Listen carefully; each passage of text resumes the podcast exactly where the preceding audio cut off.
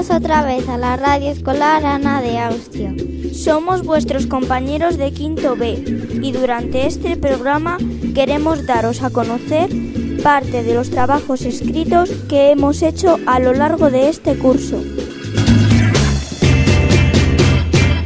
Hemos escrito cartas, cuentos, reacciones, resúmenes, biografías, noticias, poesías, anuncios. Aquí va una pequeña muestra de todos ellos y entre uno y otro os presentamos anuncios inventados también por nosotros.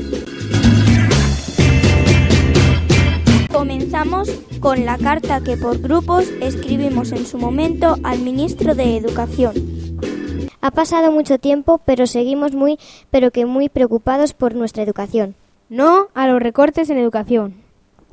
Querido ministro de Educación, somos un grupo de alumnos de quinto B del Colegio Público Ana de Austria, de Cigales. Queríamos decirle que estamos indignados porque la educación está muy mal y tú no haces nada para que mejore. No es justo porque no hay becas, no tenemos ayudas, no mandan sustitutos para las bajas, hay muchos niños por aula y no hay suficientes profesores para los alumnos. También nosotros necesitamos educación para hacer algo en la vida. Poned más ayudas para los niños que tienen problemas. Ah, y bajad el IVA del material escolar. A ver si podéis cambiar todo lo que sinceramente hemos pedido. La educación no se vende, se defiende.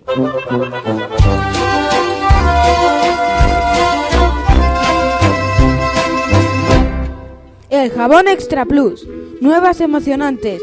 Fragancias directamente desde las remotas islas del sur. Nuevas fragancias como Caco Madallo y sus tradicionales fragancias como fresa, limón. Cada tres Extra Plus, uno gratis. Hay código sorpresa para nuevos premios. Las nuevas fragancias te dejarán el cuerpo más suave que un oso de peluche.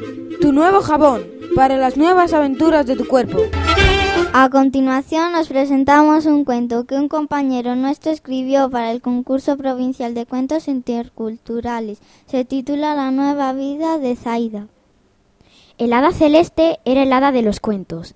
Vivía en un palacio de color azul, pero cerca de allí vivía el brujo Malacabrú, que odiaba los cuentos, y su objetivo era destruirlos por completo. Para poder entrar en el palacio del hada de los cuentos, tuvo que hacer un hechizo. Durmió a todos los que estaban dentro, entró y destruyó todos los cuentos que había. Por fin he destruido todos los cuentos. Ahora no habrá fantasía, dijo Malacabrú.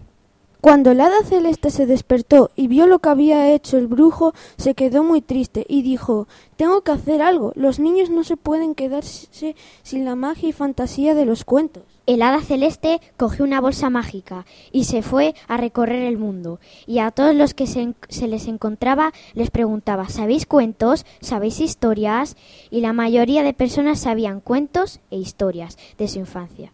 El hada lo escuchaba y lo guardaba todo en su bolsa mágica, y después lo contaba. Mientras haya alguien que escuche, no habrá servido de nada que el brujo Malacabrú haya destruido todos los cuentos. Ella siempre decía el hada siguió su camino y llegó a un nuevo país que era España. Allí se encontró con una niña que se llamaba Zaira y estaba llorando. ¿Por qué lloras? le preguntó. Zaira respondió Lloro porque los niños no querrán jugar conmigo por ser de otro país. ¿Por qué dices eso? le preguntó el hada. Hace poco tiempo que he llegado a este país. No entiendo lo que me dicen ni me entienden a mí. Las costumbres son muy diferentes y no estoy contenta aquí. Me siento extraña. ¿Y crees que eso crees que eso importará a los demás niños? Ven, siéntate, que voy a ayudarte. Y el hada empezó a darle consejos y ayudarla para que no estuviese triste y lograse tener amigos. De repente, un día estaba jugando con su madre en la plaza del pueblo, del pueblo. Vinieron tres chicas a preguntarla si querían jugar con ellas, y Zaira dijo que sí, muy ilusionada.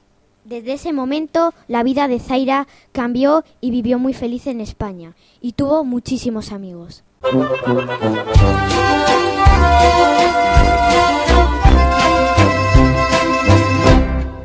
Aún hay esperanza. Micragras reduce gradualmente toda la grasa de su cuerpo. Resultados garantizados en tratamientos de 3 y 6 semanas. Solo está a un paso de una nueva vida. Micragras te da vida. Llega el turno de jugar con las palabras. Teníamos que utilizar varias palabras compuestas e ingeniárnoslas para inventar una pequeña historia. Aquí os presentamos un ejemplo. Se titula La tarta encantada. El día 10 de septiembre, fecha de mi cumpleaños, lo celebré con una fiesta de disfraces. Invité a Raúl, que se disfrazó de Blancanieves, a Paula, que se disfrazó de espantapájaros, a Nacho, de Caperucita Roja, a Yanira, que se disfrazó de Monster High, a Oliver, de Calabaza y yo, de Melchor. Fue genial. Después de, después de divertirnos en la fiesta, nos montamos en el automóvil de mis padres y fuimos al polideportivo del pueblo a jugar al baloncesto. Fue muy divertido jugar con los disfraces.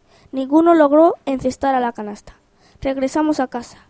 Después de cantar el cumpleaños feliz, nos servimos Coca-Cola y estaba salada, y al picar la tarta, la tarta no la pudimos comer porque Servando, que era el pastelero, había preparado la tarta agridulce. Es que Servando siempre está igual.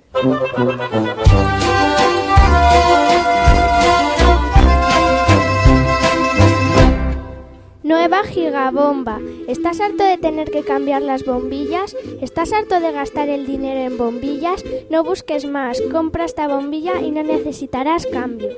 Esta bombilla protege tu casa. Esta bombilla alumbra tu casa. Bombillas gigabomba. No lo dudes. Serás la monta. Por último, queremos presentaros un cuento reinventado. Cogimos un relato clásico y dimos la vuelta a los personajes, a la historia.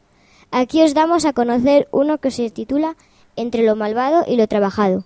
Érase una vez un lobo alegre, sincero y generoso que por desgracia tenía una hermana llamada Caperucita Negra que era su peor enemiga. Un día cualquiera, Caperucita Negra, malvada, asquerosa y despiadada, hechizó a su hermano el lobo para que no pudiese hablar. Días más tarde, el lobo robó el libro de hechizos a Caperucita Negra y buscó dos hechizos. El primero era para poder hablar y el segundo era para cambiar la forma de ser de las personas. Su hermana, intentando robar todas las almas de su país, a los pocos segundos, el lobo, intentando salvar su país, la echó la poción y Caperucita Negra por fin consiguió tener un color más alegre. Ya no era Caperucita Negra, era Caperucita Amarilla. A partir de ese día vivieron felices y comieron gallinas. No nos queda tiempo para más. Esperamos que el programa haya sido de vuestro agrado. Vuestros compañeros de Quinto B os animamos a que escuchéis y participéis en la radio escolar Ana de Austria, la radio de todos y para todos. ¡Hasta pronto!